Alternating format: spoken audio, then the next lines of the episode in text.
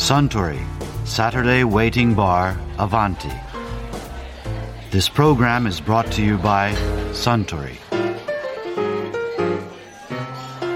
あスターザ・プレミアム・モルツをかしこまりました。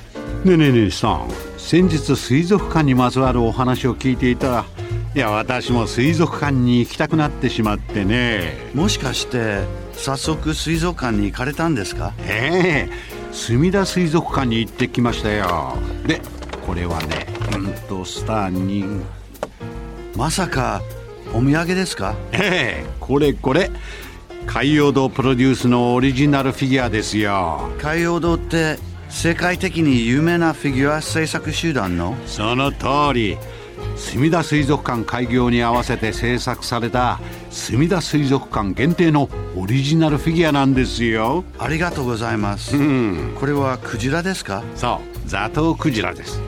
えさあさあさあさあスタン早速。えアバンティに飾ってっていうのですか？もちろんですって冗談ですよ。さすがにアバンティに飾ってなんて言いませんよ。一瞬本気かと思いました。やだなスタントラ。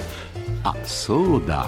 水族館のお話といえば先日アバンティにいらしていた水族館プロデューサーの中村はじめさんがこんなお話もされていましたね。あの中村さんはい、日本に水族館ってざっとどのぐらいあるんですか？よく60ぐらいって言われるんですけど、ええ。あれは動物園水族館協会に入っているところだけなんですね。は一応僕の全国水族館ガイドでは今度の改訂版で115巻115、はい。そんな中で中村さんが今最もおすすめなうん。水族館っていうのはどこですか、確実におすすめなのはは池袋のサンシャイン水族館で あれもしかしてそれはすそうです。私中が。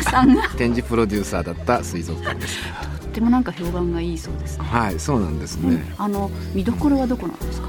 見どころというよりもね行ってとっても気持ちのいい水族館っていうのを考えてたんですよ。えでそもそも人って水族館に何をしに行くかっていうことから僕水族館作りの時って始めるんですよね。はで特に都会なんで都会の皆さんってほら心が乾いてるじゃないですか で水族館のお客さんの中心は大人なんです。い、あそうなんですか、はい。昔からですか？30年ぐらい前からですね。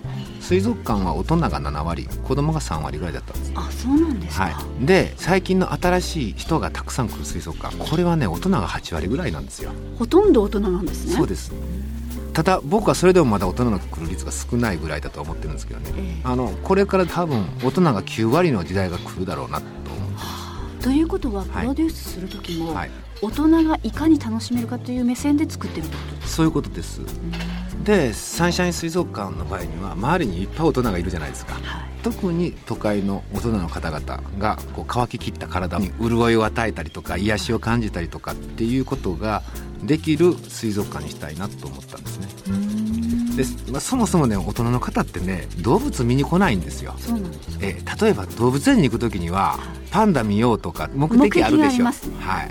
でまあ子供が言うんやけどねパンダちゃん見たいとか、それで大人はね暑いのにイエーなと思いながら行くわけですよ。連れて行くんですよね。でも水族館にはイルカが見たいから水族館に行きますとかっていう人はまあいますよそういう人は。いるんだけれどとっても少ないですね極端な話夏になると水族館のお客さんですごく増えます、もうこれ単純に暑いから暑いから。なんとなく涼しい。涼しげなところ。でもちろんあのエアコン効いて涼しかったりもするんだけれどそれ以上に見た目が涼しいですよね。そうですね、はい。こう水の中をわーっと泳いでいるでしょう。魚を見たりね、でそれって結局水を見に行ってるんですよねなるほど、で水だけあっちゃダメなんです。はい。水だけあったらプールですからね。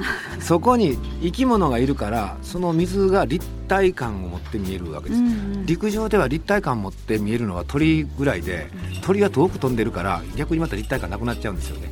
で目の前にこう立体的な空間が広がっている。あるいは水っていうものがあるとそこに入ってくる光っていうのはキラキラ揺れたりしますよね。これによって光まで見えるそういうこう水の存在感だとかうん。水の立体感浮遊感っていうのはすごいんですけどね。あと生き物の動きだとかねそういうのをはっきり見える。っっていうそういう全てのことを含めてなんか言葉ないかなと思って僕は一応水塊っていう言葉を水塊はい。水の塊。塊。はい。水塊人は水塊を見に来るんだというのがなるほどね、はい、でそこにはやっぱり絶対生き物も必要だし、でもちろんやっぱりその水海を見に来る人の中にもさまざまな人がいます、それはもうあのさかなクンに近い人もいるわけですよ。魚大好き。はい魚大好きだって。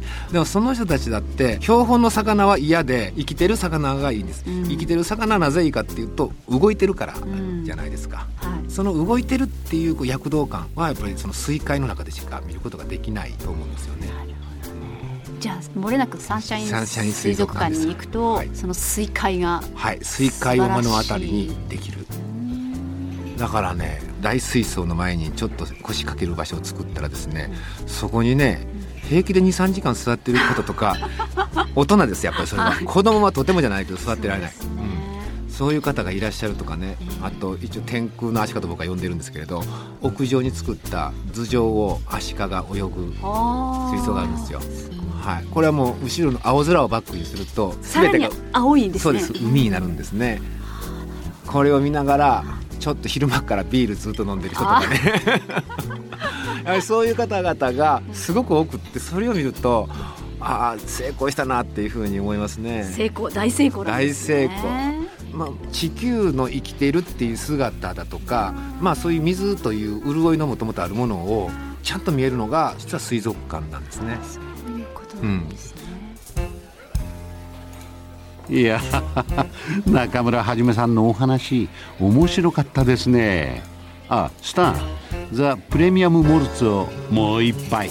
かしこまりました。ところでアバンティの常連客たちの会話にもっと聞き耳を立ててみたいとおっしゃる方は毎週土曜日の夕方お近くの FM 局で放送のサントリーサタデーウェイティングバーをお尋ねください東京一の日常会話が盗み聞きできますよ Suntory, Saturday Waiting Bar, Avanti.